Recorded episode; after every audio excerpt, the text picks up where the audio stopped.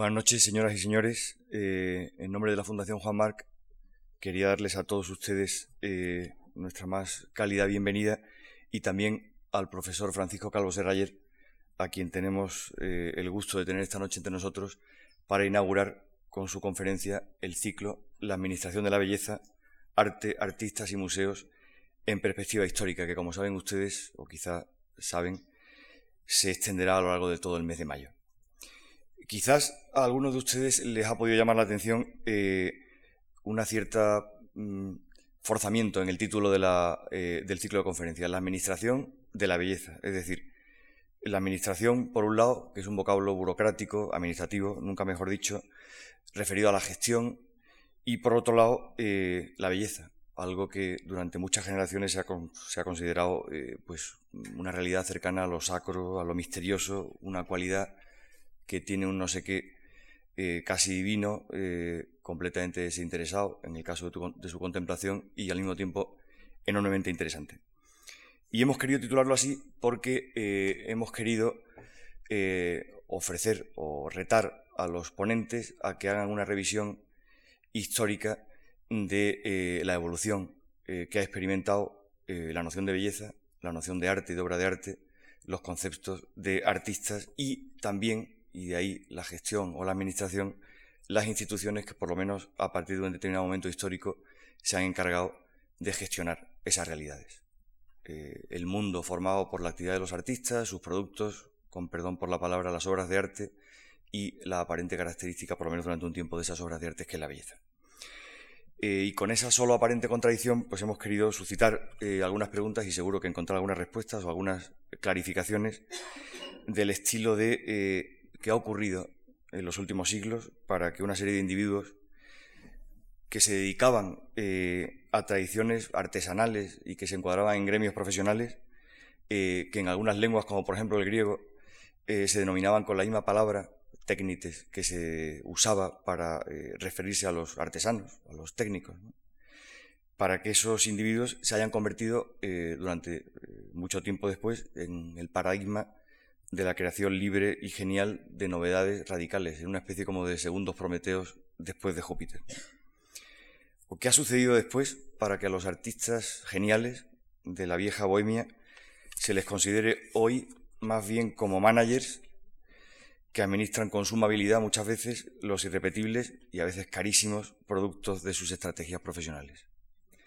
¿Qué ha cambiado entre aquellos juicios, así llamados juicios puros de gusto del siglo XVIII, ante objetos muy exclusivos, contemplados exclusivamente en razón de su belleza, eh, es bello, place, y el actual rumor, eh, con expresiones del tipo qué interesante o qué bien funciona, que oímos hoy en los pasillos de arco o de las galerías de arte y de los museos.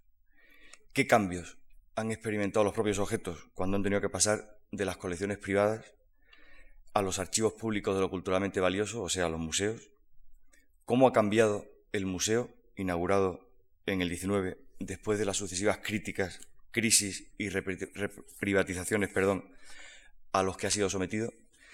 A todas esas preguntas hemos querido eh, responder con un ciclo de eh, seis conferencias a lo largo del mes de mayo eh, que inaugurará hoy el profesor Calvo Serayer, ocupándose de la evolución histórica de las nociones de, sobre todo, la noción del artista, que clausurará el profesor José Jiménez haciendo lo propio con la noción de obra de arte y de belleza, eh, alrededor del cual el profesor Álvaro Delgado Gal eh, nos ofrecerá una serie de reflexiones acerca de las relaciones entre el arte y el mercado y que tiene el ciclo un corazón intermedio dedicado pues, a los tres grandes momentos por los que ha pasado la institución museística, desde sus orígenes en las colecciones eh, privadas y reales al Museo de la Modernidad,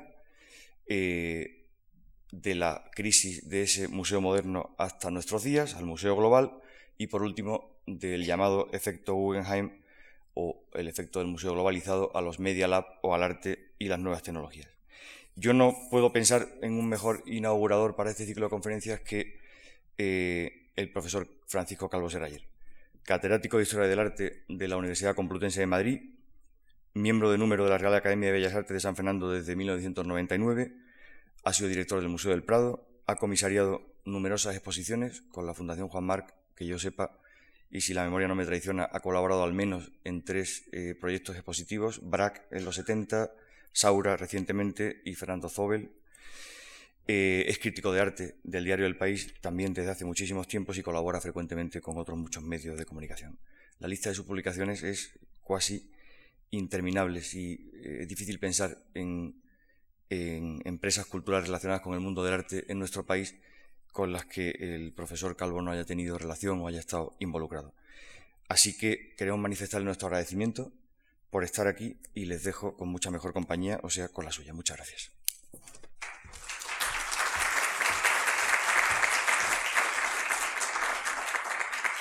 buenas tardes. En primer lugar, quiero agradecer las amables palabras de presentación y me siento muy honrado eh, inaugurando este este interesante curso sobre la administración de la belleza, artes, artistas y museos en perspectiva histórica. Yo he elegido como título, poco respondiendo al programa que tenía concebido la Fundación, eh, un título para hablar en torno a la evolución de lo que ha sido la figura del artista en la historia del arte. ¿eh? Lo he titulado Maestros y Genios porque yo creo que es ahí donde se concreta eh, quizá el contraste histórico más rotundo, más claro, más violento, entre dos formas de entender el arte y los artistas. Pero antes de meterme en una visión necesariamente eh, histórica, pero también muy eh, a, vista de pájaro, ¿no? tratando un poco de coger los puntos esenciales, quiero hacer una aclaración básica que, por obvia, sin embargo, yo creo que a veces eh, no reflexionamos eh, suficientemente sobre ella. ¿no? Me refiero un poco a lo que entendemos por arte. Se ha dicho hace un momento, y con criterio, ¿no? como el término, por ejemplo, arte para los griegos, la palabra utilizada era tecné, o sea que es una palabra que, aunque naturalmente hay todas unas reflexiones que detrás le pueden sacarse mucha punta a este, a este término, ¿no?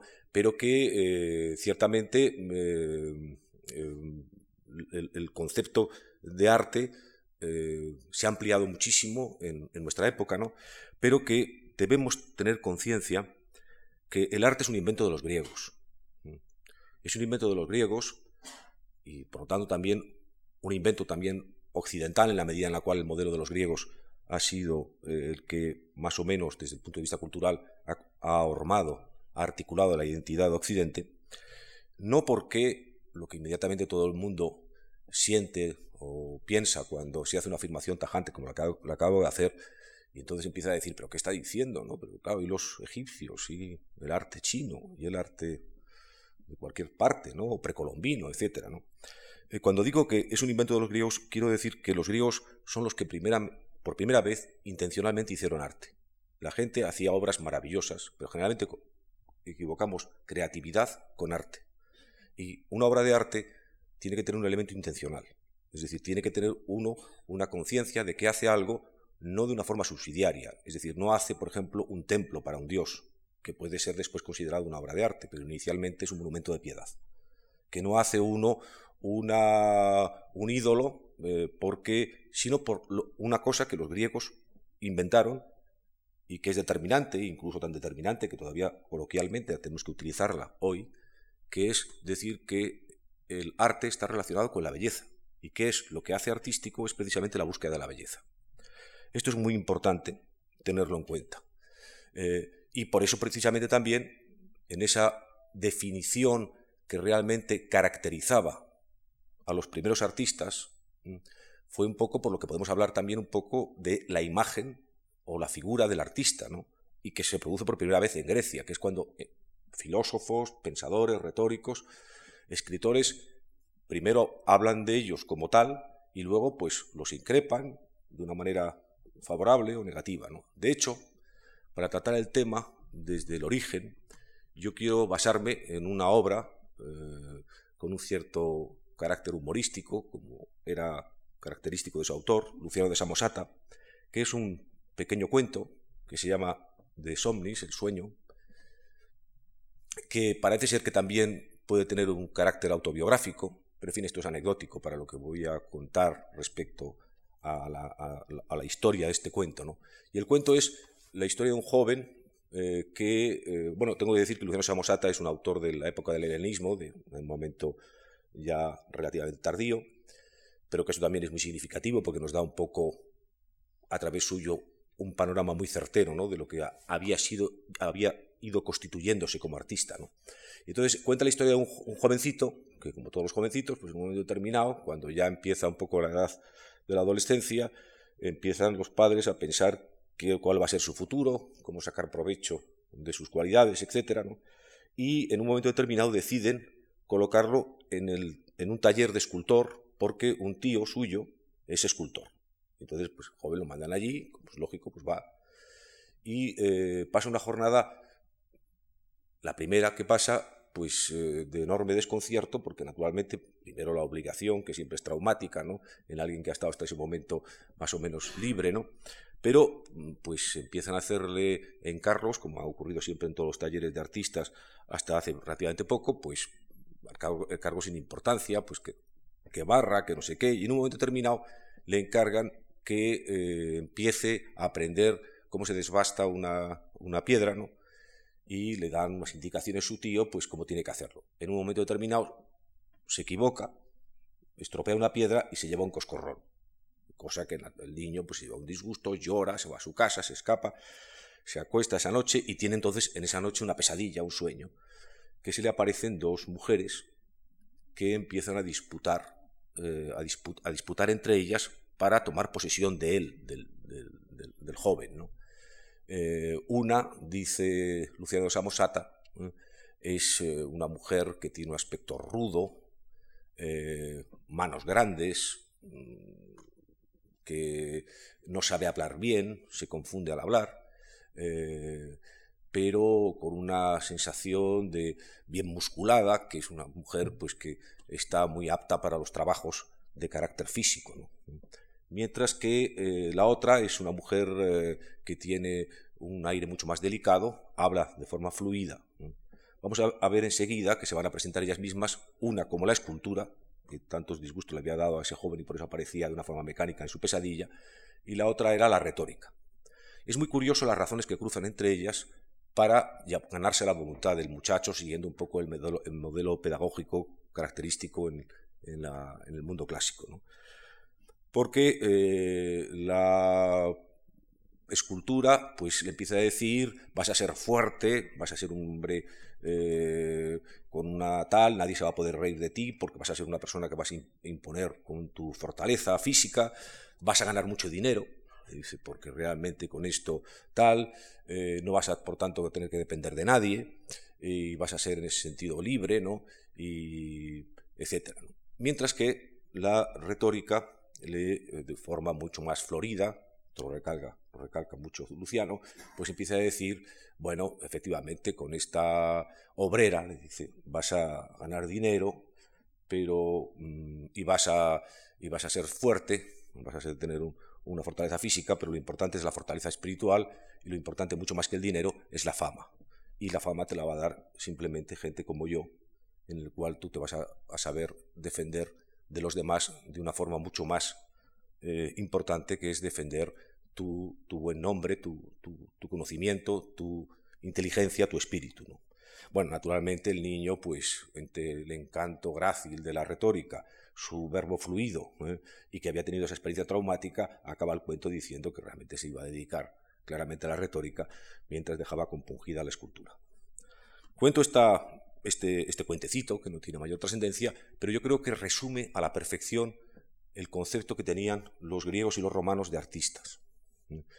Es verdad eh, que el arte, y ahí tenemos fuentes históricas eh, que lo acreditan, ¿no? fuentes documentales, ¿no? por ejemplo, toda la historia que hace del arte en la antigüedad Plinio el Viejo, en su Naturalis Historiae, eh, en el cual nos cuenta pues cómo no solamente nos dice nombres de, artistas importantes, nos dice además, insiste mucho en esto que dice Luciano, en que ganaban mucho dinero, que de repente algunos pues, tenían unas fortunas increíbles porque eh, les daban unas cantidades, porque la gente rivalizaba por las estatuas, sobre todo, ¿no?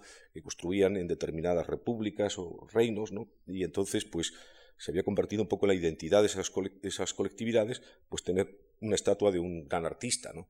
Entonces, tenían un, cuenta todas esas vicisitudes, cuenta también cosas respecto al estilo y anécdotas, pero hay un trasfondo en todo lo que está narrando de considerar que naturalmente es una realidad eh, anotable, eh, que en una historia que se pretende ser una enciclopedia, como la, la historia natural de Plinio, eh, formaban parte de una profesión que deberían ser tenidos en cuenta, incluso a través de tres libros de esa obra monumental, pero mm, evidentemente dentro del, del, repaso que da a los intelectuales, a los creadores, pues ocupan un papel mucho menor. ¿eh? Esto, en cierta manera, encaja a la perfección con otras muchas otras fuentes eh, mm, que fundamentalmente lo que discuten, sobre todo en términos de administración, es que las artes plásticas, la pintura y la escultura, incluso la arquitectura también, eh, no son artes liberales, es decir, no son artes que ejerzan las personas libres, las personas libres que son los que no están, no son esclavos, los que no son también están obligados a hacer un esfuerzo físico, o sea, los que no son intelectuales. Y esto, pues, si hiciéramos una encuesta, aunque hay testimonios contradictorios, eh, la mayoría de todos los moralistas y teóricos de la historia, de la política, eh, de la moral, del mundo antiguo, casi todos coinciden en que los artistas no son eh, creadores libres, son creadores mecánicos. Un poco en el sentido que aparece en Luciano de Samosata, es decir, porque efectivamente su eh, actividad es una actividad básicamente de esfuerzo mecánica, o como también los estigmatizó, y tuvo una influencia enorme en ese sentido Platón, eh, en el sentido de que no pueden trascender los sentidos. No pueden trascender los sentidos, viven de los sentidos, los sentidos los engañan, y entonces, siguiendo el paradigma de Platón, los artistas copian copias ¿eh? y por lo tanto pues, eh, su, función es una función hasta tal punto innecesaria o poco edificante que los coloca, si no desterrados completamente, sí en los arrabales de la ciudad ideal. Es decir, no pueden entrar dentro de la ciudad ideal porque no tienen la categoría ¿no? Eh, que se exige para los que buscan la verdad. Este elemento es un elemento que va a gravitar de una forma tan violenta a lo largo de la historia del arte occidental que incluso un gran historiador del arte se vio en la necesidad de escribir un ensayo, un ensayo realmente soberbio, magnífico, por su altura de crítica de miras, con la que demuestra parte de los trabajos que había hecho de erudición puramente histórica ¿no? o documental, eh, me refiero a Erwin Panofsky, que en un momento determinado escribió un ensayo llamado Idea, que era precisamente contar, hacer la crónica de cómo en toda la identidad artística occidental, desde por lo menos siglos, siete siglos antes de Cristo hasta el siglo XVII, para él, comienzos del XVIII, eh, todo el esfuerzo del arte había sido constituir, constituirse en un vehículo de la idea. Es decir, en cierta manera, demostrar que el arte, los sentidos, era un elemento instrumental, pero no era su finalidad. Su finalidad era, como cualquier otra obra de carácter humanístico, el conocimiento, la idea. Eh, él hace un despliegue maravilloso en cuanto a señalar todos los momentos de ese proceso histórico, que en cierta manera yo creo que tiene una validez indiscutible, ¿no? Y eso lo vemos eh, después de la caída del mundo antiguo greco-romano, que evidentemente, pues al, entrar en lo que llamamos nosotros la Edad Media, pues se cronificó más el carácter artesanal de los artistas, que eran fundamentalmente artesanos en el mundo antiguo también, a pesar de que se esforzaban por dar un contenido más espiritual o una intención más literaria ¿no? a su obra, ¿no? Pero eran fundamentalmente habilidosos artesanos. En la Edad Media eso se cronificó de tal manera que los pocos documentos literarios de fuentes que nos quedan pues todos, casi todos, esencialmente, eh, lo que hacen es, son recetarios de, técnicas y de usos de materiales. Hasta llegar al siglo XV, donde hay una, digamos, relativa revolución, porque por primera vez esa cuestión que se había planteado en el mundo antiguo queda cabalmente respondida por un formidable intelectual y humanista del siglo XV, que es León Battista Alberti, que entre otras múltiples publicaciones que adornaban pues sus también múltiples talentos, ¿no? la idea un poco del uomo universale, ¿no? que tanto se repite del Renacimiento, es una encarnación realmente indiscutible en el caso de León Battista Alberti, entre otras muchas de sus programas para lo que tenía que ser la personalidad del nuevo humanista, eh, dedica sendos tratados a la pintura, a la escultura y a la arquitectura. Y el tratado de pintura, que es el más interesante porque es el que desarrolla el corpus doctrinal más completo, es de una importancia para nosotros, para conocer un poco no solamente lo que era la, imagen del artista en el Renacimiento, sino lo que ha sido, por lo menos hasta nuestra época, y en cierta manera todavía sigue vigente, aunque ya veremos después con qué limitaciones. Bueno, pues lo que hace en el Tratado de Pintura que publica, eh, que escribe en, el Ecuador del siglo XV, ¿eh? Eh, Alberti hace una cosa sorprendente respecto a lo que habían sido los tratados de arte medievales o tardomedievales, y es que en todo su tratado, que no es un tratado muy largo, tiene tres libros, pero no es muy voluminoso, en absoluto dice nada que tenga que ver con la práctica artística artesanal. No habla de materiales, o sea, no habla de pinceles, no habla de colores, no habla de nada que tenga que ver con la técnica. Son tres libros, el primero de los cuales está dedicado a la perspectiva, es decir, a la perspectiva, pero no solamente a hacer una definición exhaustiva de la perspectiva, sino a hacer una definición completa de cómo la geometría es una ciencia absolutamente decisiva y esencial para el artista. De tal manera que como Platón, que tan de moda estaba en la Florencia del siglo XV, eh, había puesto en, su academia, aquí no entre nadie que no sepa, en su jardín, eh, nadie eh, no, entre que no sepa geometría. Entonces, todo el primer libro es simplemente, hoy nos parece una elemental explicación de los rudimentos de la geometría de Euclides, pero absolutamente. El segundo libro, que entra un poco en el corazón de lo que es el arte, hace una división también tripartita, ¿no?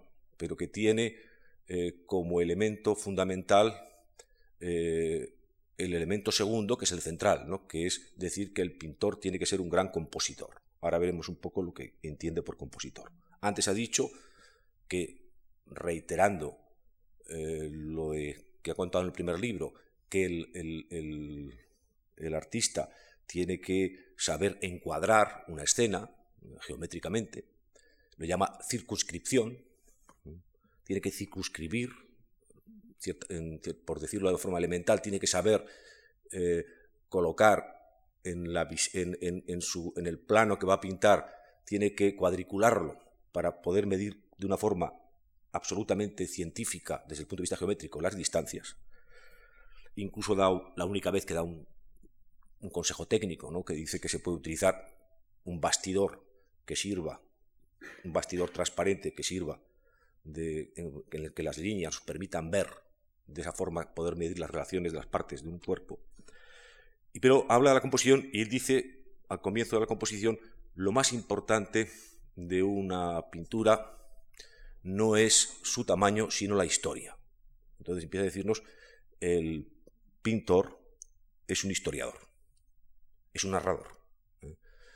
Y esto no tiene, no tiene desperdicio porque evidentemente en la codificación del, del, artista como narrador es establecer su completa equivalencia con el poeta, con el escritor, puesto que también son narradores, lo que pasa es que son narradores a través de palabras, mientras que el pintor es un narrador a través de imágenes o como después en el tópico que se puso de muy de moda, el Renacimiento de Horacio, eh, la pintura es una poesía muda y la poesía es una pintura hablada. Entonces, pero el elemento narrativo es fundamental. La mayor parte de, una, de, un, de un cuadro es la historia. La historia que nos va a decir inmediatamente después eh, que no puede ser eh, la historia, es decir, está contando que es evidentemente una narración en imágenes, que la narración evidentemente no es la narración de imágenes indiscriminadas, sino siempre con protagonista del ser humano, es decir, que es una narración con sentido, digo, tiene un carácter claramente narrativo literario, y a partir de ahí, pues empieza a crearnos el código de exigencias intelectuales que son necesarias para que un artista pueda cumplir su misión. Porque claro, si hay dos cosas muy claras y generales, el artista tiene que ser matemático. Una, la geometría está considerada como una de las más importantes ciencias liberales.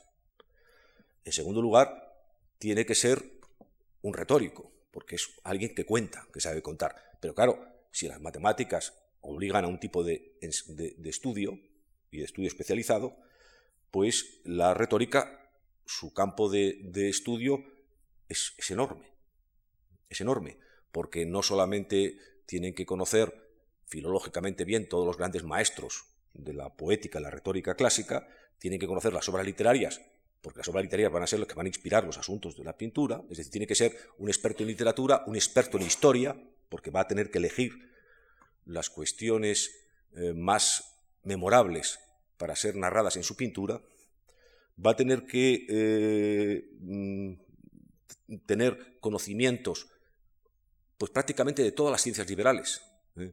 porque claro, a través de estos dos segmentos, las ciencias matemáticas y las ciencias que llamamos nosotros después hoy, o letras, o ciencias humanísticas, pues claro, se abarca casi todo el conocimiento y entonces hace una lista que realmente ser, para ser pintor, pues evidentemente había que saber, por supuesto, leer, escribir, contar, mm, haber tenido una cultura inmensa, es decir, un programa que entraba en conflicto radical con lo que había sido la formación de los artistas hasta entonces, que la mayoría eran, evidentemente, yo voy a decir casi la totalidad, analfabetos. Y entonces de repente este humanista no solamente quieren que sepan leer, sino que además pues tengan una cultura sin fronteras. En, la tercera parte, el tercer libro, explica un poco esta exigencia que podría parecer extravagante. Hay que tener en cuenta, por ejemplo, para datos, sociales, que en el siglo XIII los artistas estaban encuadrados en el gremio de los tintoreros. Es decir, que esto lo estudia muy bien eh, este gran eh, historiador eh, Fredrik Antal, que hizo un libro muy espectacular, el, Mundo Florentino y su trasfondo social, en el que, pues, bueno, pues se veía claramente que, por lo menos hasta el siglo XIV, pues, los artistas plásticos no solamente estaban englobados en el gremio de los tintoreros, sino que dentro de lo que eran las profesiones artesanales más notables, pues evidentemente ocupaban un papel bastante secundario, porque realmente las necesidades sociales pues no estaban tan constreñidas o tan exigidas ¿no? por, por esta profesión.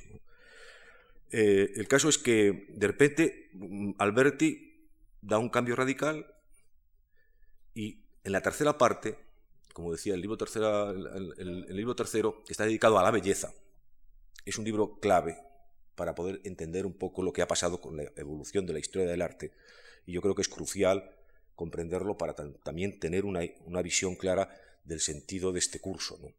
Porque ya los griegos lo habían dicho, pero y de, ahí lo, de ahí lo coge eh, Alberti, eh, el arte es imitación de la realidad, pero no es una imitación indiscriminada, es una imitación selectiva. ¿eh? el arte no busca reproducir o representar la realidad tal cual. Con esto además se salvaba un poco la acusación de Platón, ¿no? sino lo que el arte extrae de la realidad es la belleza. Y la belleza es la capacidad que tiene el artista para seleccionar entre lo que hay lo mejor. Había varios ejemplos en el mundo clásico que se utilizaban para explicar este, este carácter selectivo de la representación artística. El ejemplo, por ejemplo, de, toda esta eh, búsqueda de una Venus ideal eh, en Crotona buscando un repaso a todas las jóvenes más bellas de Crotona, cogiendo un elemento de cada una eh, que fuera el más, el más, el más eh, acertado. Es un poco como si hiciéramos una especie de concurso de Mises, como ocurre ahora Miss España, pero no solamente para elegir la más guapa, sino después coger de cada una de las más guapas lo que tiene más relevante, de una a los labios, de otra a la nariz, de otra a las piernas, de otros no sé cuántos. Es decir, este tópico eh, que pervivía dentro de las fuentes clásicas es un poco lo que trata de explicar y aplicar para el artista eh, Alberti cuando nos dice eh, el artista no tiene que inventar nada, sino que tiene que hacer es un poco tener esa capacidad selectiva. Tener esa capacidad selectiva. Y esa capacidad selectiva se explica en función de los dos elementos que habían sido esenciales para definir el arte en la antigüedad clásica. Uno, un canon formal. El arte, la belleza, para los griegos y para Occidente hasta hoy, ha sido la representación armoniosa. La palabra, cualquier palabra, proporción, armonía, ritmo, es decir, todo lo que puede ser codificable desde un punto de vista ordenado, matemático, es bello. Todo lo que es incodificable por desordenado no lo es. Entonces, arte no es la representación o la imitación de la realidad, es la representación y la imitación de la realidad como belleza. Esto tiene mucha enjundia, porque además de todas esas exigencias intelectuales que requería Alberti, al que se enfrentaba eh, con esta obligación de ser un artista según el ideal de la antigüedad clásica, ahora renacido, pues también tenía exigencias morales enormes, puesto que, por ejemplo, en el relato no valía tampoco representar cualquier cosa. O sea, no solamente la belleza se conseguía cuando un artista representaba de forma armoniosa un tema, con las debidas proporciones de la figura, con las debidas mm, eh, cumplimiento de las reglas codificadas hasta el menor detalle, sino que además necesitaba tener un criterio moral y un criterio eh, intelectual para saber qué temas eran a su vez como tales los mejores. ¿Eh?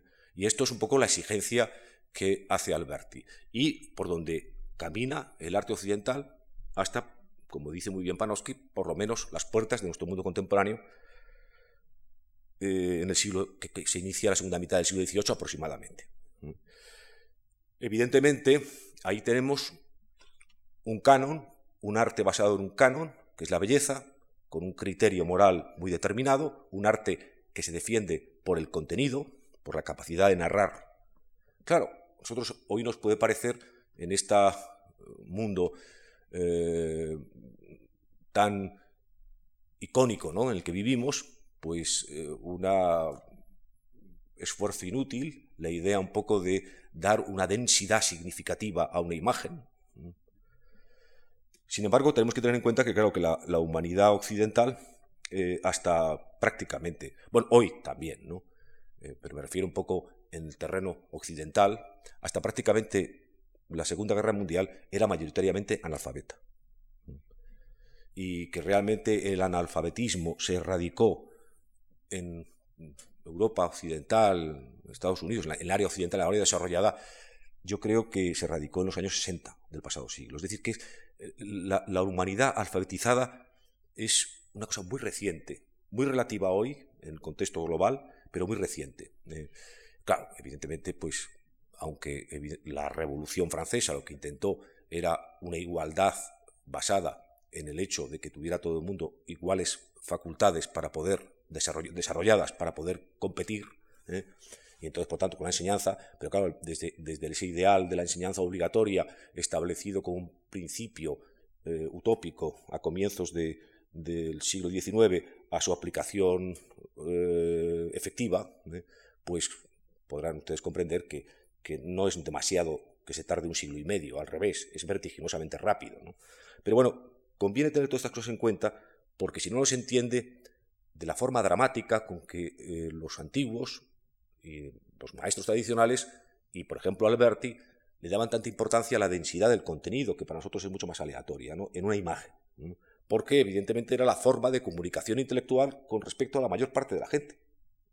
No hacía falta como así ocurrió, que hubiera debates, a veces de una virulencia, incluso virulencia bélica, ¿no? como los, los debates que establecía la Iglesia con el poder temporal, en la medida en la cual quién podía controlar las imágenes, porque quien controlaba las imágenes controlaba los mensajes, y el que controlaba los mensajes realmente controlaba la sociedad. Entonces, todo el famoso eh, concilio de Nicea, eh, en el que con las luchas por la iconoclastia, es decir, que es un elemento constante en toda la cultura occidental, hoy para nosotros incomprensible en la medida en la cual hemos sido alfabetizados, pero que naturalmente, claro, como quien dice, hasta antes de ayer, esto en absoluto era así. También hoy es relativamente así, porque tendríamos que hablar, ajustando las cosas, de un nuevo analfabetismo visual que se está produciendo por eh, una constante eh, devolución de información a través de iconos eh, y no de la lectura. Pero esos temas que no me quiero meter sobre ellos. El caso es que ser artista, para León Battista Alberti, para lo que era la, Europa moderna que desarrolló tanto el arte ¿no? a partir del Renacimiento, era ser ya un intelectual. De forma muy rápida, por hacer un poco una mínima apunte que desde el punto de vista también de la historia social pueda aclarar esto. Esta cuestión no era simplemente un debate que en cierta manera estuviera como los artistas estaban encerrados en su, en su estudiolo, en su taller, en su tal, eh, que después eh, dijeran de repente uno, pues no. Fue un debate también que tuvo, fue un debate que tuvo muchas consecuencias políticas. En primer lugar, porque de esa nueva identidad del artista como intelectual que surge en el, habría que decir humanista, pero estoy actualizando la palabra humanista para que nos entendamos más, porque claro, si no, pues quizá a lo mejor no tenga la expresividad que quiero dar a este concepto, ¿no? que se inventa en el Renacimiento. ¿no? Para que el, artista, que el artista fuera a partir del siglo XV un intelectual, suponía un cambio económico y social muy considerable. Social, puesto que naturalmente se establecieron dos frentes que lucharon violentamente durante dos siglos entre sí. Los gremios, tan poderosos, la Edad Media, que habían sido elementos articuladores y que habían hecho sobrevivir a los artistas, ¿no? y que tenían una fuerza enorme, tenían una fuerza tal que pues, eh, un artista no podía trabajar en una ciudad si no obtenía, si, no era, si no era eh, eh, nacido y desarrollado en ese, en ese contexto urbano, pues necesitaba pasar un examen para que le permitieran trabajar. O sea, era un problema cuando los artistas empiezan a viajar un poco más, empiezan a tener cierta fama en el Renacimiento, etcétera, que de repente te encontrarás con que unos analfabetos, si por ejemplo era el caso de un artista intelectual humanista, te iban a, juzgar desde un punto de vista material que a ti te interesaba de forma subsidiaria, ¿eh? Eh, entonces, y, si no, no podías ejercer. Entonces hubo una lucha que se mantuvo durante dos siglos. Eh, en algunos sitios como España durante tres. Por ejemplo, es muy interesante y lo estudió muy bien primero la Fuente Ferrari y después Julián Gallego. Eh, y Martín González también, ¿no? El tema de la situación social del artista español en el siglo XVII, que es nuestro gran siglo de oro, porque eh, hubo toda una casuística jurídica, hubo hasta que sepamos hasta yo creo que ocho o nueve pleitos importantes con la hacienda pública, con la hacienda del rey, que claro, cuando leemos un poco los legajos de los abogados y las contrapartes y la hacienda, etcétera, ¿no? Pues nos quedamos asombrados, porque claro, evidentemente eh, lo que reclamaban los artistas en su argumentación jurídica era que ellos eran artistas liberales. Vuelvo otra vez un poco a ese concepto que hemos empleado.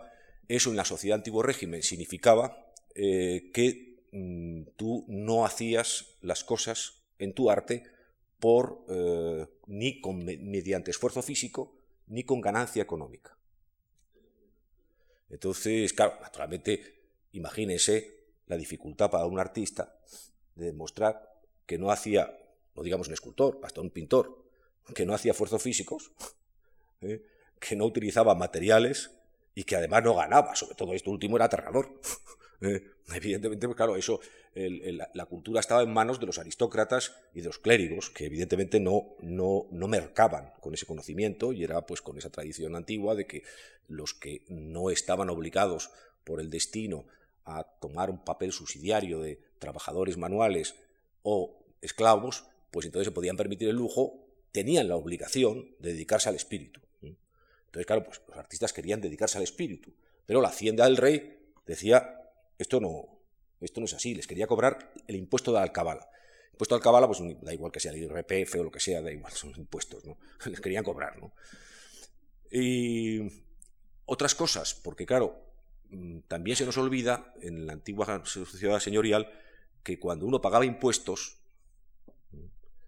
eh, no como ocurre también hoy, pagar impuestos no te hace nada popular, sino todo lo contrario, sino que además eh, tenía muchos elementos negativos sociales. Por ejemplo, eras objeto de quintas. Alguien que no pagaba impuestos, es decir, alguien noble o alguien de profesión noble, un clérigo, un, abogado, un, un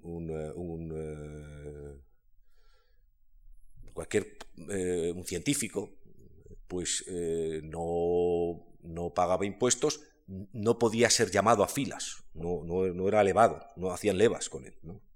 Los, que, los, que, los que pagaban impuestos, ya fueran campesinos o, por ejemplo, pintores, sí podían ser objetos de levas. ¿eh? Lo del quinto es uno cada cinco, pues da igual, ¿no? Eso ha habido hasta épocas recientes sistemas diferentes de levas, pero que tú podías tener, eh, no podías defenderte jurídicamente de, ser llamado a, filas, ¿no? En una época además que no te llamaban a filas para entrar en un cuartel, ni para hacer cocina, sino para guerrear exclusivamente. Bien, el caso es que tenías que ir a tenías que ocupar un lugar en las procesiones públicas, lo cual era muy brillante, tenías que llevar un uniforme obligatorio.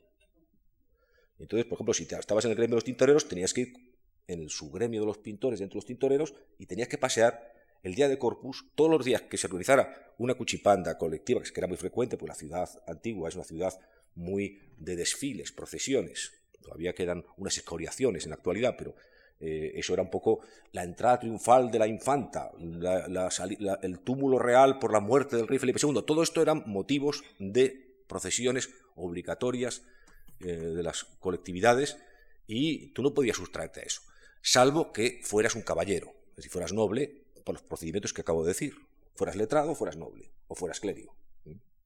Entonces, si no, tenías que hacer todo eso. Claro, naturalmente, pues eso, lógicamente, a los artistas les incomodaba más y más. Y el pleito es muy interesante, el pleito que hacen, que lo defienden, hay además también una concurrencia y un apoyo de, intelectuales, no solamente hay abogados, como Gutiérrez Urón y otros abogados, sino, sino que hay también escritores que escriben a favor de los artistas sobre su carácter liberal, pues la nómina de los que escriben en los pleitos que hemos conservado del 17 en España, pues una, nómina grandiosa porque escribe, pues eh, deponen a favor, pues Lope de Vega, Calderón de la Barca, por decir Tirso de Molina, Valdivielso, o sea, decir algunos de los muchos nombres de los, poetas y, autores dramáticos y escritores que defienden a los pintores. El argumento de la Hacienda es un argumento, como siempre lo hace la Hacienda, pues que no tiene réplica. Dicen, el fiscal de la Hacienda dice, pues yo, como si son liberales, como quieren ser, lo que sea. El problema es que mercan o no mercan. Eh, eh, ¿Venden o no venden? Si venden, pagan. Ese es un poco el argumento. Aún así, pues naturalmente lograron, muy a final del 17, librarse de esta onerosa carga que humillaba de una forma drástica sus aspiraciones materiales, ya no digo espirituales. Y esto es muy importante tenerlo en cuenta para saber un poco, eh, un poco el valor de las cosas y su relatividad. Y de hecho, y de hecho esa situación humillante, humillada, eh, aunque no tuvieran que ser quintados o no tuvieran que pagar al cabala, depende cómo, ¿no? en las circunstancias, se mantuvo hasta la Revolución Francesa. Se mantuvo hasta la Revolución Francesa y hasta nuestra época. Es decir, que, los artistas eh, eran considerados pues, cada vez más, pero en un estatus muy inferior, eh, desde luego a los escritores. Y a su vez los escritores eran considerados en un estatus muy inferior eh, a los teólogos. Y los teólogos eran considerados muy inferior a cualquier noble que se paseara con una espada y un buen título y una cruz en su, en su, en su capa. Es decir, esta es, esta es la sociedad antiguo régimen eh, con todas sus luces y sus sombras. ¿no? Eh, no contaban, no eran importantes. De hecho, no constituían ningún ejemplo heroico. Los padres, desde luego, cuando tenían, era inconcebible antes del siglo XIX que un padre mm, burgués autorizase a su hijo a ser artista, inconcebible, inaudito, no se conoce un, caso, eh, y durante gran parte del XIX, cuando ya se ha hecho la Revolución Francesa, el mundo contemporáneo, el peor disgusto que podías dar a tu padre, un honrado burgués, eh, es que de repente un, chaval como ese de Luciano Samosata, cuando estaba ya en el instituto, decía que de repente quería ser pintor. el pobre padre, un pequeño comerciante, como es el padre de Corot, que tiene un honesto establecimiento de hilaturas, que después lo convierte en una muy exitosa casa de modas.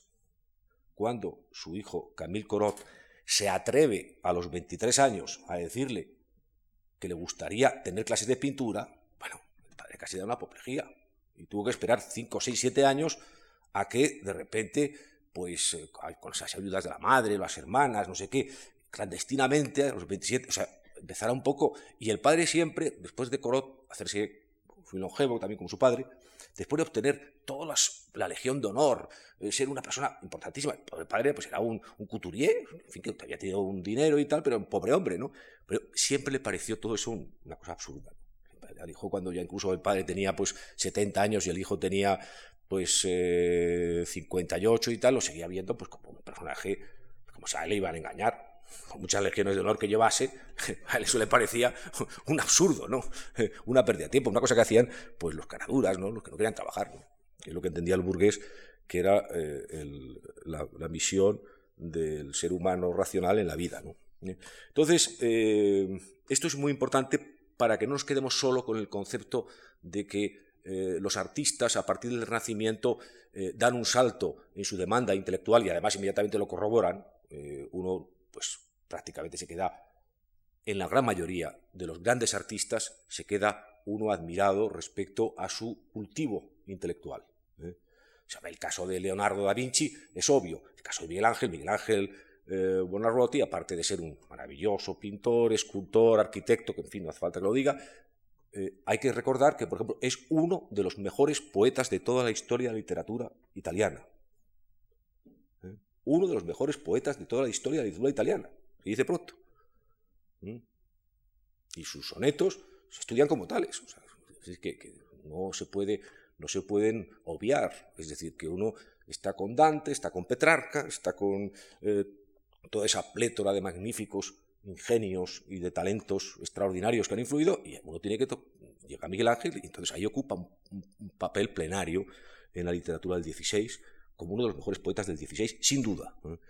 Eh, bueno, pues da igual que tuvieran el propio Velázquez, porque Velázquez tenía su biblioteca, la publicó Sánchez Cantón, pues simplemente los ejemplares que tenía su biblioteca nos, indica una persona de una altísima eh, preparación intelectual. Probablemente tenía una de las bibliotecas más sofisticadas de la España del siglo XVII, en cualquier orden que se mirase. Curiosamente, además, no como la mayor parte de las bibliotecas españolas eh, de entonces, que eran piadosas, sino una biblioteca pues, que estaban pues, todas las, no solamente cosas, por supuesto, relacionadas con el arte, sino relacionadas con la ciencia, con el pensamiento, con muchas cosas diferentes, ¿no? evidentemente con los criterios un poco resguardados y prudentes que había tenido que tener un intelectual español en el 17, porque claro, hay muchos problemas si empezaba a prestar libros que no eran convenientes. ¿no? Pero en fin, tenía una gran biblioteca. Es decir, que el artista se va haciendo cada vez más intelectual. Pero eso no quiere decir que eh, su reconocimiento social eh, vaya en proporción a ese progreso intelectual, entre otras cosas, porque también es uno de los cambios de nuestra época. Eh, la intelectualidad importaba relativamente poco en el antiguo régimen. Muy poco realmente poquísimo. Mm. Porque mm, era una comunidad muy restringida, fuera del clero, que era realmente el que mantuvo la identidad intelectual occidental. Era una comunidad muy restringida, la, que, de, los, lectores o los experimentadores. Y lógicamente, pues, todas las leyendas que todavía hoy popularmente, cada vez menos, pero en fin, todavía retumban, ¿no? En la sociedad actual sobre el sabio distraído, todas esas cosas un poco como de risa, ¿no? no sé qué. Todo eso viene un poco de, esa época. De esa época eh, que veía el fenómeno del sabio, del intelectual, del filósofo o también del, artista, pues como seres extravagantes, es decir, que realmente estaban un poco alejados de la realidad y que, bueno, pues suscitaban un cierto respeto, pero no demasiado. Esta, es, esta es la realidad.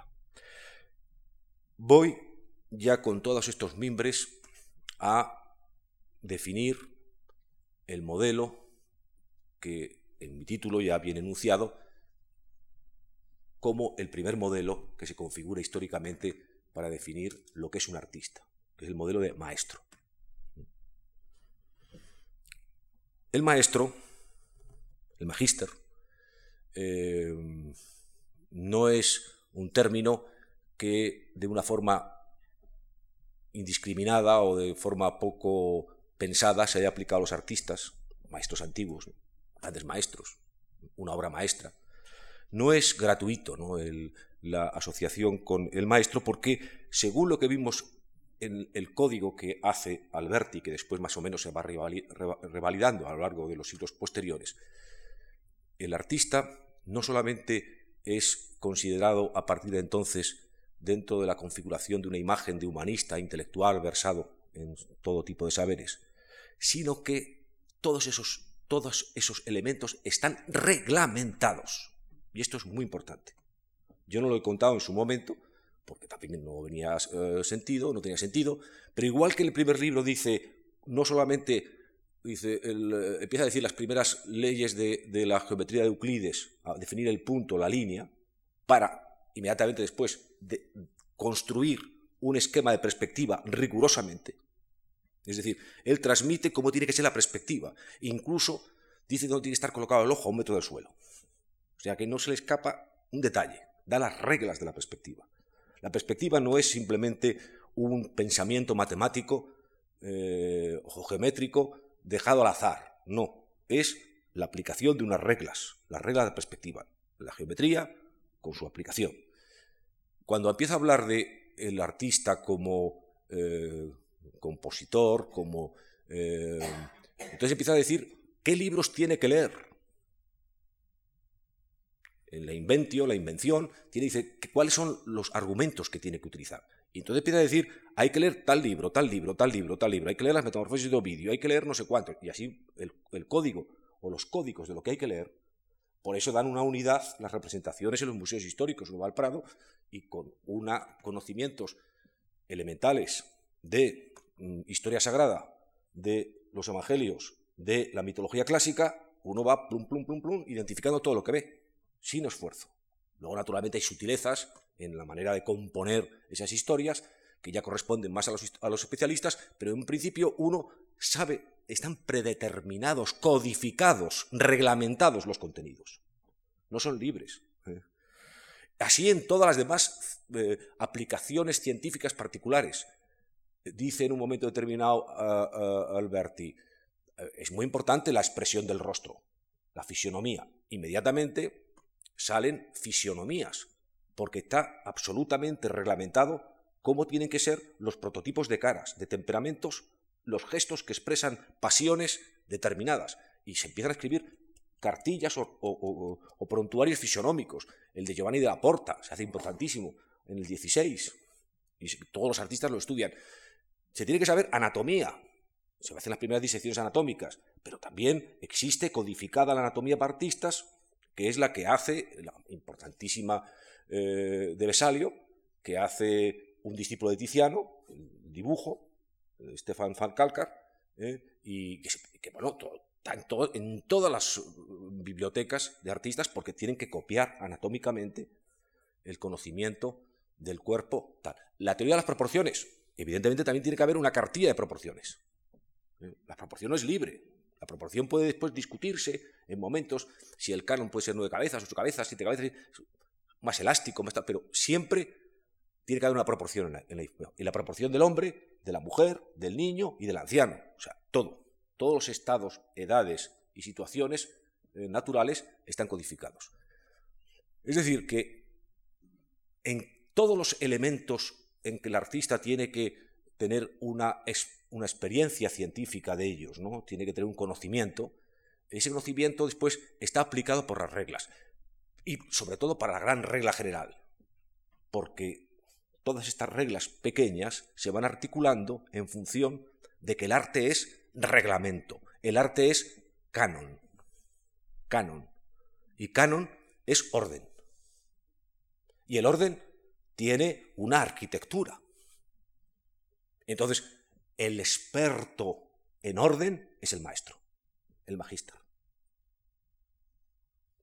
Entonces, el ideal de artista es el maestro.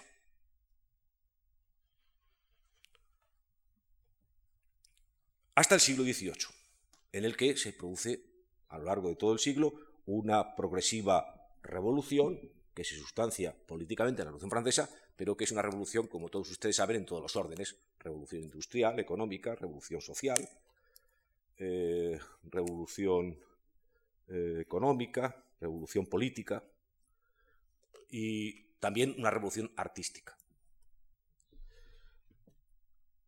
De tal manera que de repente el modelo vigente hasta entonces de arte como canon, de arte como identificado con la belleza, de artista como maestro, se pone en cuestión. Se pone en cuestión, yo creo, primero porque cambia de una forma radical lo que se entiende por arte.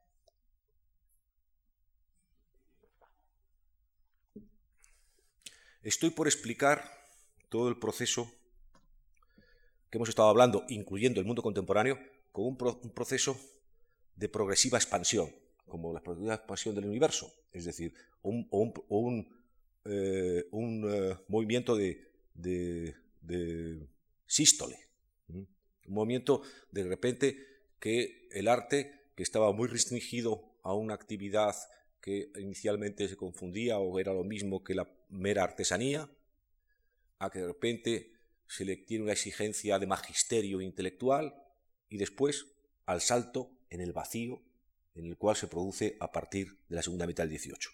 Ese salto vacío se produce porque evidentemente hay, por decirlo de una forma, no solamente una guerra de liberación revolucionaria contra el antiguo régimen, sino que hay lo que se podría denominar, y a mí me gusta denominarlo así, de una forma muy provocativa, una guerra de liberación contra la belleza.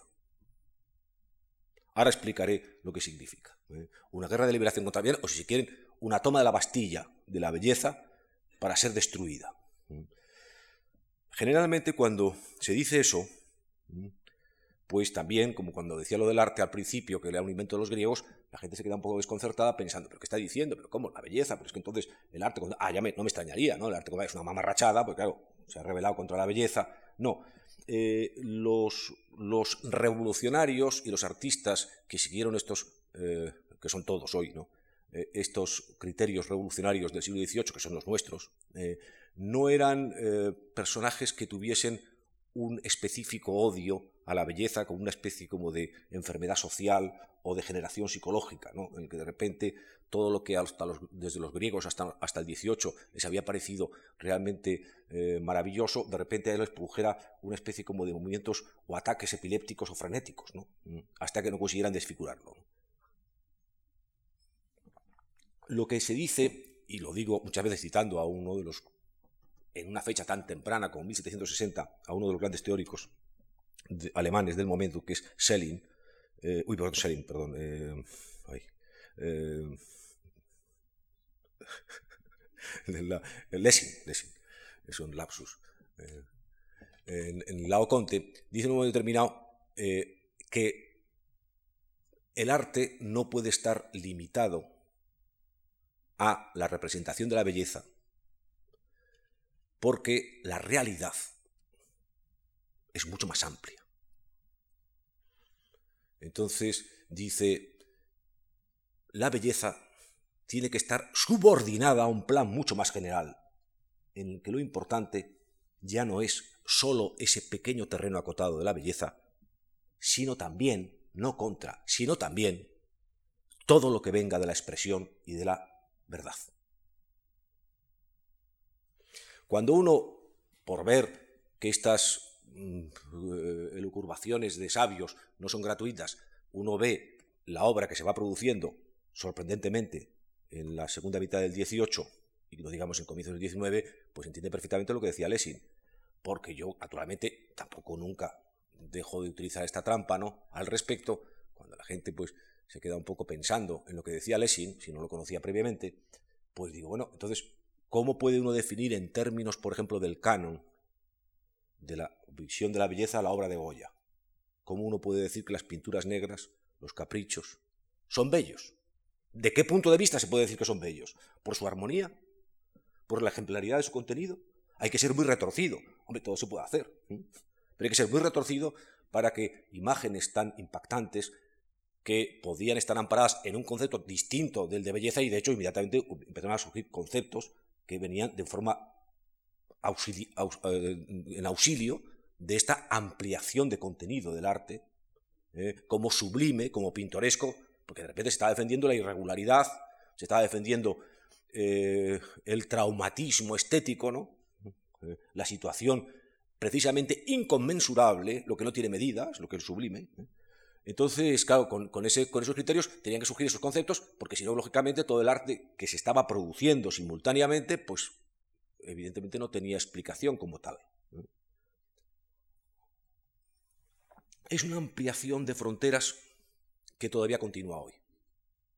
Es una ampliación de fronteras que no puede ser ni codificada ni reglamentada. Por lo tanto, no puede ser el que lo practica nunca un maestro. Porque un maestro es el que domina las reglas de cualquier arte o conocimiento. Y además, como tal, por eso es maestro, porque las puede transmitir, porque lo que está reglamentado se puede transmitir, lo que está codificado se puede transmitir.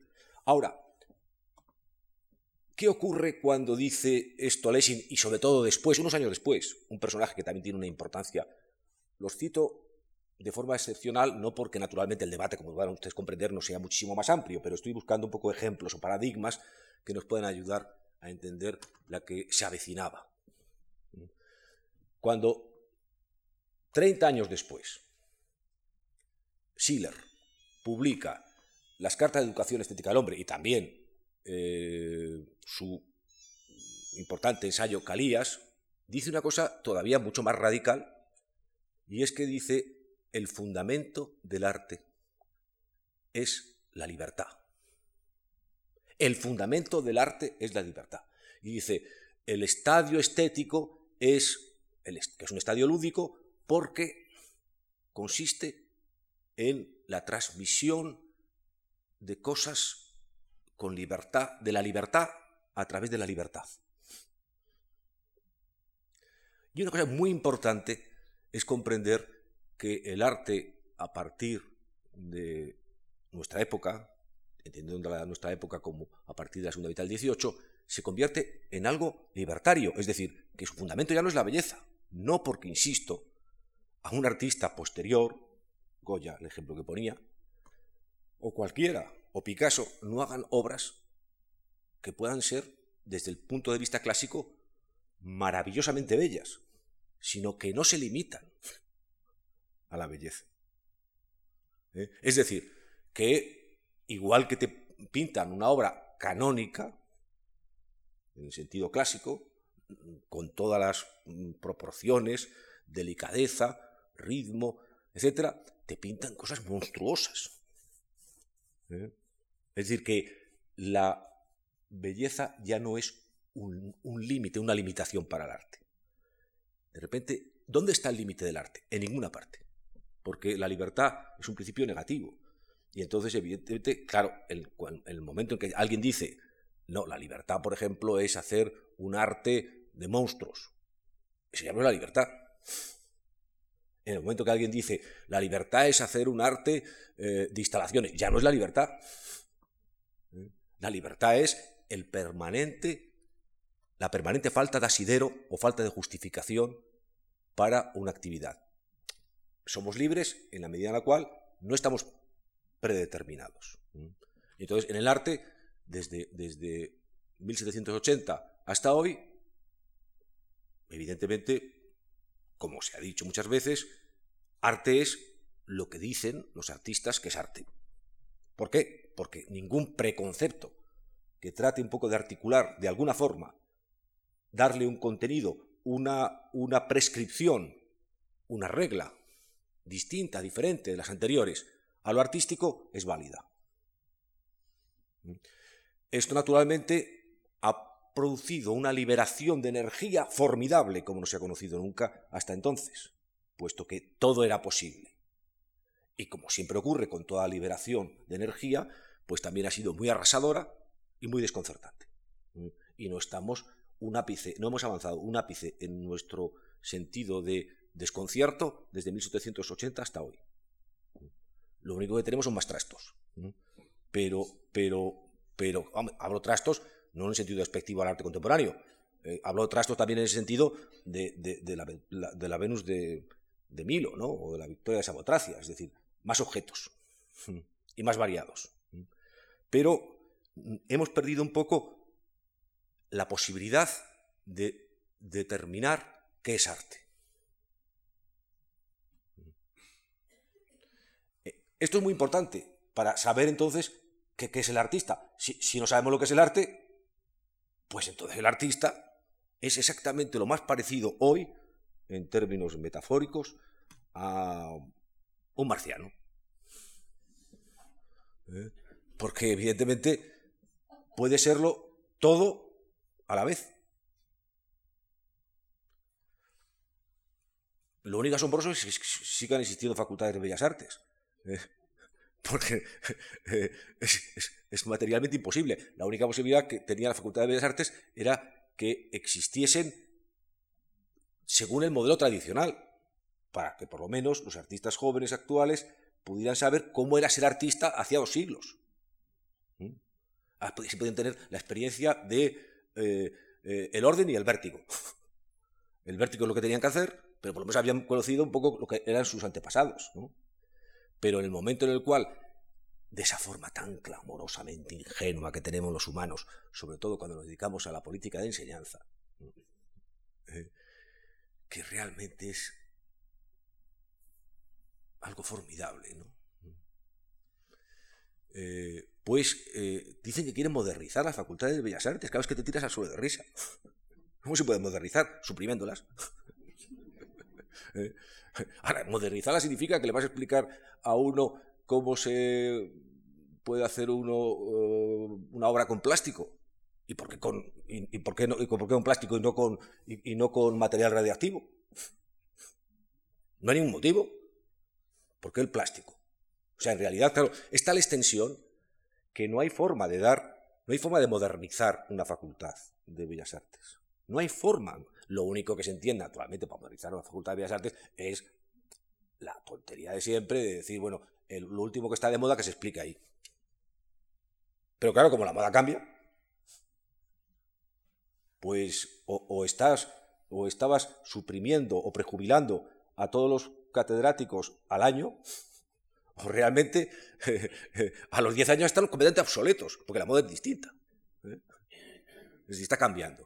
Entonces, esto es muy importante. El artista es un marciano. Bueno, voy a decirlo de una forma menos humorística. El artista pasa de ser un maestro, lo que decía en el, término de mi conferencia, a un genio. Qué bien, genio, está muy bien lo de genio, lo dicho de marciano, porque en realidad es un objeto no volador, pero totalmente no identificado. Eso está clarísimo, ¿no?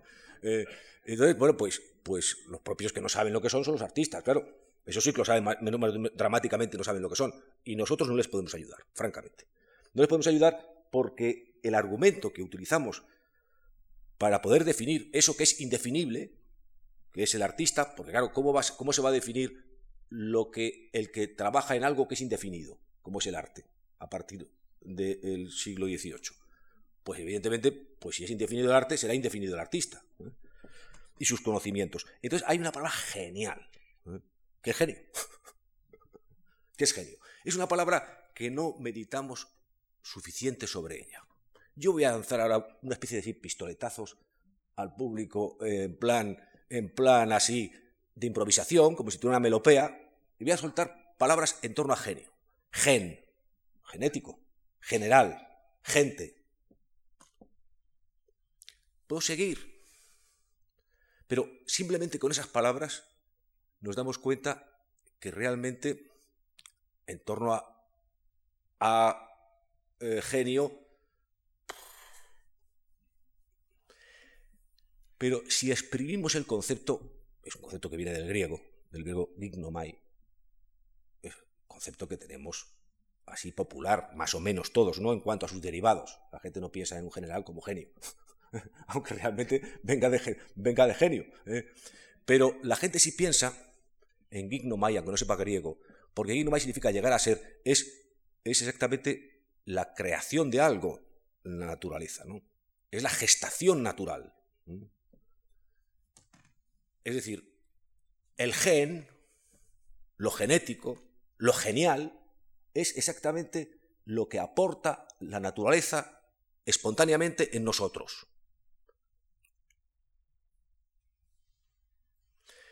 Y hay una pedagogía de lo genial, aunque puede ser paradójico, y es la pedagogía antipedagógica. Esto es lo extraordinario. ¿eh? Es qué tienes que hacer para librarte de todo lo que te han enseñado para ser tú mismo. Teniendo en cuenta que ser tú mismo, o sea, tu código genético, ahora que está de moda. Yo creo que está fatalmente explicado, pero me da igual. ¿eh? Pero está de moda lo del, tal y hay gran emoción, sabiendo toda la cadena genética, etc. Perfecto. Perfecto. Yo creo que el tema es más complejo de lo que se explica en los periódicos, pero ningún problema. Pero el gen, tú tienes, tú tienes que luchar para que tu gen salga. ¿Y cuáles son los enemigos de tu gen? Pues paradójicamente tu gente, que también viene de genio. es decir, la tribu que te rodea y que te dice lo que tienes que saber, que tienes que ir a la Facultad de Bellas Artes a probar un examen, no sé qué, el galerista, el no sé cuántos, todos esos, todos esos problemas que se ciernen sobre el artista. Y entonces el artista se emprende, no solamente el artista plástico, el poeta, una violenta lucha de desaprendizaje. ¿Eh? Es decir, vago en absoluto. Es muy injusto, injusto. Es verdad que a los, burgueses esto no lo entendían al principio. Después les entusiasma. ¿eh? Eh, porque, bueno, han visto que también es muy rentable. Pero al principio les producía perplejidad, ¿no? Lo del arte. Pero, pero mm, claro, el artista que quiere ser genial es el artista que desaprende para ser cada vez más natural, para ser cada vez más él mismo. Esta, este, este, esto ya nos da una diferencia con los maestros que es esencial y que además indica mucho nuestra personalidad, seamos artistas o no. Esto indica el asombroso absolutismo del hombre contemporáneo. Me refiero a absolutismo no en el sentido de régimen absoluto, eh, político. No, no. Políticos solamente somos muy demócratas. Pero nuestra, nuestro absolutismo mental es asombroso es asombroso. Y es asombroso porque no creemos en las reglas. Entonces, no creyendo en las reglas, pues claro, solamente tenemos el absoluto, la caída en el vacío. Voy cayendo, ya te contaré. Estamos llegando a Venus. Parece que no está tan mal. ¿Eh? Somos exploradores exploradores que nos vamos encontrando con incluso a veces con consecuencias funestas por nuestra exploración. Por nuestra audacia somos a veces muy castigados. Pero de repente hemos perdido en el chip ese genético, hemos perdido la capacidad de articular nuestra identidad en función de la experiencia histórica, del pasado, de la memoria. Somos una en una dinámica innovadora. Claro, ¿cómo, qué, le, responde artísticamente a un genio? Innovar. Porque si no innova, ya no es un genio. Si no innova, entonces no es un genio. Claro, ¿cómo va a ser él mismo si no innova? Él mismo es una innovación, por lo tanto tiene que innovar. Es una accesis dolorosísima, nunca lo han pasado tan mal los artistas ni lo pasarán. ¿eh? Si es que siguen existiendo en el futuro como genios o como lo que sea. ¿eh? es lo más doloroso, porque es lo que más también te pone en una soledad total. Entonces, claro, esto es un poco, digamos, un poco la filosofía de su identidad y el cambio realmente monstruoso. Pero claro, no se nos puede olvidar otros contrastes que además tienen que ver mucho, y con eso voy a acabar esta charla, que tienen que ver mucho con el argumento esencial de este curso, con la administración de la belleza. Porque el maestro, el maestro, el maestro clásico, voy a decir también una etimología de la palabra clásico, que clásico tiene dos etimologías, las dos son geniales. Una es la que utilizaba Eulogelio, eh, que este escritor romano, que decía que classici, eran los que pagaban los impuestos, los que más pagaban impuestos al, gobierno romano. Y eh, evidentemente eran los más ricos, los más cultos, eran los clásicos. es, muy interesante eso que sea por, imposición fiscal. ¿eh? También el otro sentido que se ha empleado es el sentido cotidiano hoy. ¿no? Clásico es lo que se explica en clase. Es decir, lo que se puede explicar, lo que se transmite. La clase no solamente es clase social, como habló Helio, sino también es la transmisión reglamentada. ¿no? Claro, el problema que tenemos nosotros en este momento es que no solamente en las artes, sino también en la ciencia y en casi todas las disciplinas, como, como no aceptamos las reglas, sino la innovación, nos encontramos con una situación de desconcierto pedagógico enorme. Porque, claro, en el momento en el cual tú codificas, no me refiero a un sistema de enseñanza, sino un corpus doctrinal para transmitir, pues eso ya no está de moda. Entonces, ¿qué es lo que está de moda? Pues lo último. ¿Y qué es lo último? Pues la última banalidad puede ser, la última genialidad, yo qué sé. ¿eh? ¿Eh? Es decir, que, vamos, de hecho, lo que va a ser lo último va a ser la pulverización de la enseñanza y la conversión de, la transmisión del conocimiento mediante otros sistemas que no van a ser los que conocemos. Eso está clarísimo porque esto le va a durar tres minutos, ¿no? Porque es imposible que dure más, porque es inviable, ¿no? Porque las demandas que se le hace eh, a las clases de los clásicos son tan anticlásicas que realmente eh, es una paradoja estar en una clase. Lo digo yo por experiencia. ¿eh? Bien, decía que el arte, además de, el arte clásico, el arte de los maestros, el arte canónico, si lo confrontamos con el arte contemporáneo, veremos que, claro, naturalmente el arte, el arte clásico es canónico y el arte, el arte contemporáneo es libertario. El arte eh, clásico, atención, es personal. Y ahora quiero meterme muy poquito, pero, pero es fundamental meterse en esta cuestión. Quiero decir que el arte, hasta prácticamente muy avanzado, yo diría, desde luego antes del XVI, por supuesto, pero yo diría que incluso también hasta, hasta el siglo XVIII, era un arte en el que la relación personal entre artista y comitente o cliente, o mecenas, como se dice ahora, con una extensión del término poco exagerada, eh, era una relación personal. Alguien, de repente, decía, quiero pintar la bóveda del salón de mi palacio.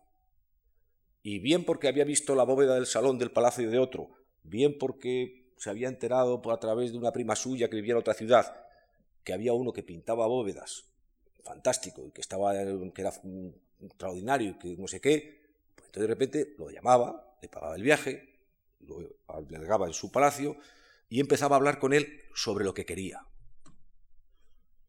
Entonces, la obra tenía que ver mucho con el comitente, tanto que incluso tenemos eh, elementos contractuales que así lo verifican, en el cual el artista, el, el comitente no solamente decía al artista el tema, le decía cómo pintarlo. Él había elegido además al artista que le parecía adecuado para lo que él deseaba, o sea que realmente la intervención personal, o sea, hasta qué punto los derechos de autor, como decimos hoy, eh, de la Capilla Sistina le pertenecen a Miguel Ángel, es muy discutible. Es muy discutible. Si no es por Julio II, primero no la pinta. ¿eh? Primero no la pinta. ¿eh? Y, todo el follón que se organiza en torno a esa, pintura, ¿eh? que el tanto le amargó al pobre Miguel Ángel, pues, claro, pues la intervención de por lo menos Julio II devengaría derechos de autor, yo creo, hasta en un 50%. Aquí hay ilustres abogados que podrían corroborarme, decir, el asunto, porque claro, a ver si va a ser la propiedad intelectual se la va a llevar solamente uno, cuando realmente hay dos o quince. Bien, pues eh, esa situación se mantiene prácticamente hasta el 18, hasta que se, ocurre, se produce un fenómeno, un invento contemporáneo, uno de los inventos geniales del mundo contemporáneo, que nos tiene asombrados y que nos constituye en algo que no habían sido nunca nuestros antepasados, que se inventa el público. Una cosa rarísima. Que además afectó a las artes una barbaridad. Las artes no tenían público. Aclaremos. Me decir, ¿cómo? Las artes no tenían público, entonces no había gente que le gustase el arte. Aclaremos. La gente tenía contempladores, pero no tenía público. Porque el público no existía. Porque el público, ¿qué es el público? El público, y desde luego eso vale para cualquier cosa, pero desde luego para puntos culturales es quizá más altisonante su significado. El público es el consumo anónimo, nada más. Nada más ni nada menos. Nada más y nada menos. ¿Mm? El consumo anónimo, o sea, el mercado. De hacer la capilla Sistina para Julio II, hacerla para el mercado. A ver si te atreves. Y te pasas 10 o 12 años pintando un techo que no quiere nadie. A ver, tú lo enseñas, además tú lo transportas a tu coste. Dice, he pintado la capilla Sistina. Me he dejado aquí las pestañas, toda la vida y tal. Y luego miran así unos y dicen, esta, tontería, este mamarracho, ¿quién lo ha hecho? ¿Quién lo quiere? Eh, bueno, voy a decir una cosa aquí eh, más reciente. El barón de Ranger, un banquero francés que compró las pinturas negras y luego las donó a España. Las donó a España porque fracaso porque la intentó vender en, eh, la Feria Internacional, no me acuerdo de qué año, del último tercio del siglo XIX, ¿no? Y la gente no le gustó nada. Estaba en, la culminación el éxito de Goya, pero la gente le pareció esa cosa realmente monstruosa que lo era. Y lo es, ¿no? Y entonces, eh, un poco amargado, pues lo dijo, lo regaló al Prado, al director del Prado en ese momento, Federico Marazo, le pareció una cosa horripilante, entonces eh, no, se atrevió a enseñarlas a público porque le parecía que eso era un disparate. Entonces el, el, hijo de Rancière, que murió al poco y que no estaba como todos los hijos, todos los herederos, no le gusta nada las donaciones de papá, pues entonces empezó a decir, ¿cómo? No están expuestas, que me las devuelvan, porque aquí hay un documento, y entonces, con gran disgusto de Federico Madrazo, pues sacó las pinturas negras porque si no se las quitaban al Museo del Prado. Menos mal que no le dio por decir que se lo lleve, ¿no? eh, habría sido terrible para él, que era un gran director, por otra parte, un gran artista. Eh, bueno, el caso es que eh, quiero decir que el público, claro, el público es eh, el gran fantasma, la gran pesadilla, el gran monstruo de los artistas precisamente por lo que acabo de decir. Porque te dejan hacer lo que tú quieras. ¡Qué horror! Que nos hicieran eso a nosotros en nuestro trabajo. Pegábamos un tiro la mayoría. Usted lo que quiera. Oiga, no. Yo lo que usted mande. no, no, lo que usted quiera. ¿Eh? Pues esto es lo que, lo que. Ahora, eso sí, como, lo, que haga usted no esté bien, se la carga. Eso es la, parte emocionante del asunto. Esa es la historia de los genios, artistas, que tienen que desaprender y en el absoluto de su propio caudal, tratando de innovar bajo el terror de si cuando saque la innovación fuera, le van a dar una gran pitada o le van a aplaudir. Le van a pagar o le van a pegar. ¿Eh? Claro, tema tremendo, tremendo. El público además te pega de muchas formas. No hace falta que te pegue físicamente. Al principio te pegaba físicamente. Pero normalmente te pega con lo más terrible que tiene, que es la indiferencia. Como se dice, el castigo con el látigo de la indiferencia. Pues el público te castiga necesariamente con el látigo de la indiferencia. No hay artista que no se libre. Por eso están todos un poco con necesidad de tener, como se dice ahora, apoyo psicológico. Porque realmente no hay nadie, ni un solo artista que no lo necesite. Hay gente con una gran fortaleza eh, de personalidad y tal, pero es muy difícil, es muy difícil porque tú realmente, te pase lo que te pase, aunque tengas un éxito tremendo, siempre no te fías del público, porque sabes que el público está ahí para traicionarte. Te alaba, rompes los récords de los de las subastas. La gente te da millones. Los periodistas no te dejan ni salir. Y tú dices, sí, pero ¿y después? ¿No lo harán con mala idea? ¿Qué están buscando estos de mí? ¿No será me están aplaudiendo porque soy un mediocre? Porque claro, que estos a mí me aplaudan no puede ser nada bueno. Y si además no tienen, si no se le ocurren estas cosas, por la noche, seguida viene un colega que se las dice. de una forma más o menos indirecta, produciendo su devastación psíquica, ¿no?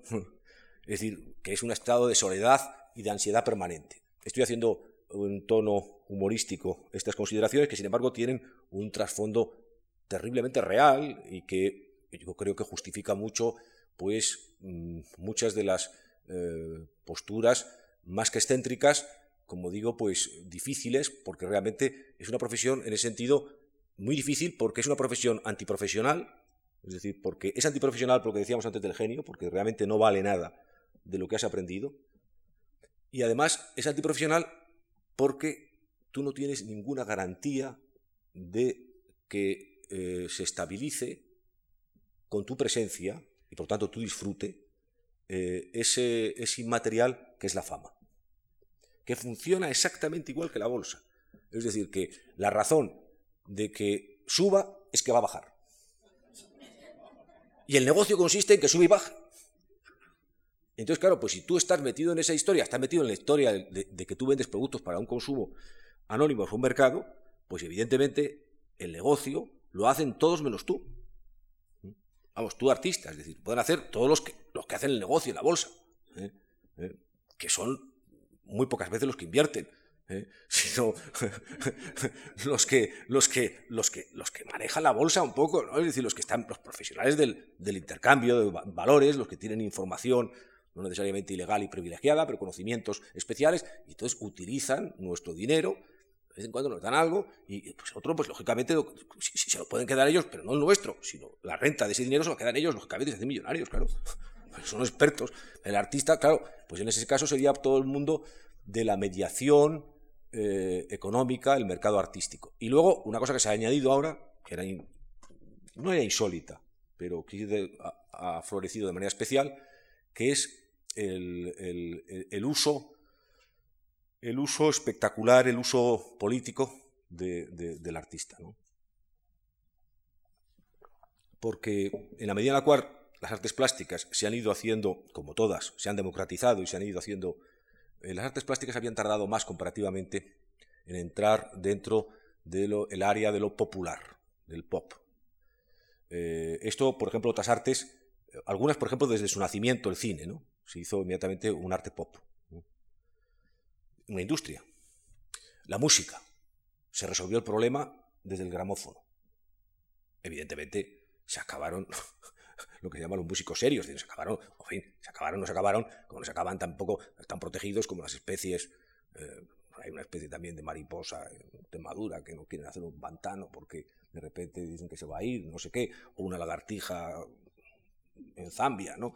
Pues también hay un compositor que pues, está protegido por el Estado, las leyes, las fundaciones y tal, para que no se extinga. Pero realmente, claro, la música industrial se hace pop, como decide pop, la mayoría es música eh, de entretenimiento. Y las artes plásticas son, tenían una resistencia, que la siguen teniendo en parte, cada vez menos, eh, a democratizarse por el tema este de, que, claro, al ser un producto material único, esa historia de la reproducción, etcétera, pues había unas dificultades tremendas para que entrase en el circuito pop, que es el gran circuito rentable. Entonces entraba en una categoría que es muy interesante desde el punto de vista de la inversión, pero muy complejo, que es la categoría de los bienes eh, eh, que son bienes suntuarios. Por ejemplo, pues la inversión en piedras preciosas, inversión en cosas que por su rareza tienen un valor económico constante. Eh, claro, esto, mm, sin embargo, desde los años 60 eh, cambió de una forma radical con la difusión, los museos, eh, la información que daban los periódicos, las televisiones, etc. Entonces, el, arte se hizo cada vez más popular, más democrático. Y yo pienso que mm, esto es una, mutación que estamos viviendo ahora desde el punto de vista administrativo, eh, porque evidentemente las exigencias, lo que decía el ejemplo antes de la, música. La música contemporánea eh, no es que sea ni más difícil, ni extraña, ni tal, sino que simplemente tiene la exigencia que ha tenido toda obra de arte, ¿no? Es decir, que exige que, en este caso, el que la oye, no el oyente, pues esté interesado en lo que le están tocando, ¿no? Y además eh, haga un esfuerzo para descifrar lo que hay y un esfuerzo de atención. El arte exige atención. Y mm, el entretenimiento lo que exige es relajación, o sea, una suspensión de la atención. Entonces, vivimos una situación de difusión masiva de un arte como relajación, un arte, vamos a decir, de baja altura, ¿no? un, arte que se extiende eh, enormemente, pero que no tiene ninguna exigencia, que eso eh, está triunfando absolutamente en el mercado, eh, y impone cada vez más un modelo de design, ¿no? Una forma un poco, eh, formas de artisticidad más difusas. Eh, de repente, pues claro, pues los, los sastres, los, mm, el diseño textil, el diseño de interiores, el diseño de los coches, el diseño... Se va a llevar toda la capacidad artística, una capacidad artística que tiene una baja repercusión, nadie se va a producirle un entusiasmo tan extraordinario a ver su nuevo Lotus que se desmaye con un impacto estético fulgurante, como decía que hacía este, Stendhal y tal. Nadie se va a llevar un disgusto porque la expectativa ante su nuevo Seat Ibiza ha sido frustrada por Bertone y entonces va a empezar coléricamente a disparar sobre la multitud diciendo no, no va a pasar nunca nada de eso, como entonces no nos pasa, sino que hay una especie de área de difusión y, eh, de difusión que también es que hace el arte difuso, ¿no? hay una especie de estetización y que el, arte como la experiencia no de, maestros, sino incluso también como genios, pero un arte de alta intensidad, alto voltaje eh, y tal, pues va a quedar eh, reducido a unas áreas protegidas, unas reservas mínimas, ¿no? Porque, porque no, no, no, tiene capacidad de circulación. ¿no? Entonces, eh, cada vez va a tener más importancia la administración de la belleza, desde el punto de vista político, ya lo es, pero también va a ser más importante desde el punto de vista económico y social. De hecho, estamos asistiendo a una especie de generalización de la belleza en, un plano confortable. Eh, entonces, de ese arte canónico, personal y tradicional, es decir, un arte basado en la belleza, un arte basado en la relación personal entre comitente y, artista y un arte tradicional en el sentido de que conservaba memoria del pasado, vamos a un arte libertario, público e innovador y probablemente esencialmente difuso. Muchas gracias.